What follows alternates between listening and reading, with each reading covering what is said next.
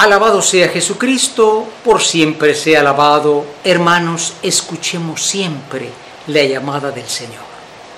Hemos comenzado ya lo que se llama el tiempo ordinario, con ese color verde que es el color de la esperanza. La esperanza, pero también el compromiso. Dios nos está llamando el comienzo del año. Y decimos, ¿dónde está Dios que me llama? Te llama en tu trabajo, te llama en tu familia, te llama a donde tú te relacionas, donde tú estás. ¿Y cómo se sigue a Cristo? Bueno, trabajando bien, ganando bien lo que me van a pagar, haciendo méritos para aquello que espero obtener, porque el seguimiento de Cristo, como dicen los santos, está en las cosas ordinarias de todos los días. El Señor llama y comenzamos con esta historia del pequeño Samuel. Shemuel quiere decir el Señor ha escuchado, el Señor escucha.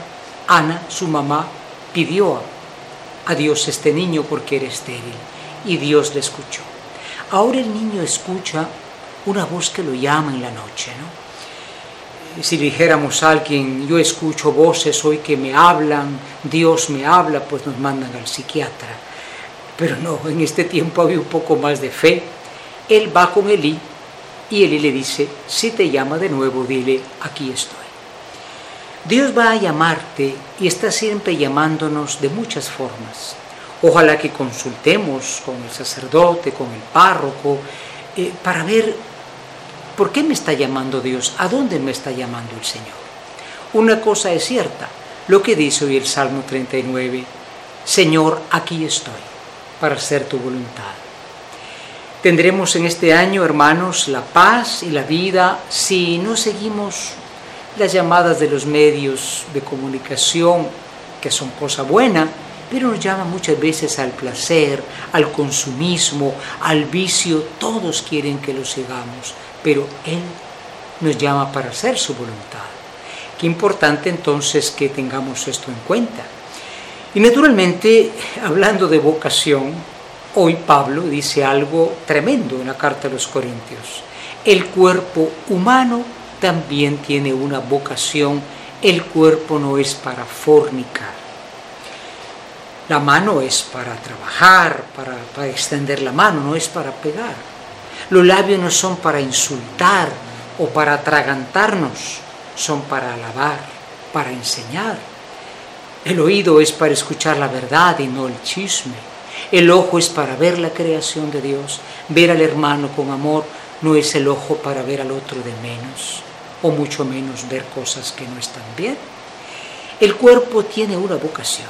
San Juan Pablo II dice, cuidemos de cumplir en nuestro cuerpo también la voluntad de Dios. Y naturalmente hablando de ese llamado, encontramos hoy a estos discípulos que van con Juan. Juan está bautizando y señala a Cristo y nos dice, ahí está el futuro rey, ahí está el hombre que va a tener en su mano el poder, dice, es el que va a ser sacrificado. No sigas a un Cristo de conveniencia, sino aquel que te pide también seguirlo en el camino de la entrega. Y lo bonito es que después estos discípulos llaman el uno al otro, Andrés llama a Pedro, en fin, comencemos el año queriendo seguir la vocación de Dios. Hoy el país estrena nuevas autoridades. Ellos tienen una vocación, para servir, no para servirse.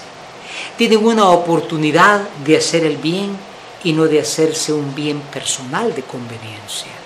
Qué importante es tenerlo esto claro tanto gobernantes como gobernados, porque realmente no se busca simplemente el progreso material, sino el progreso integral de la comunidad humana de nuestra tierra.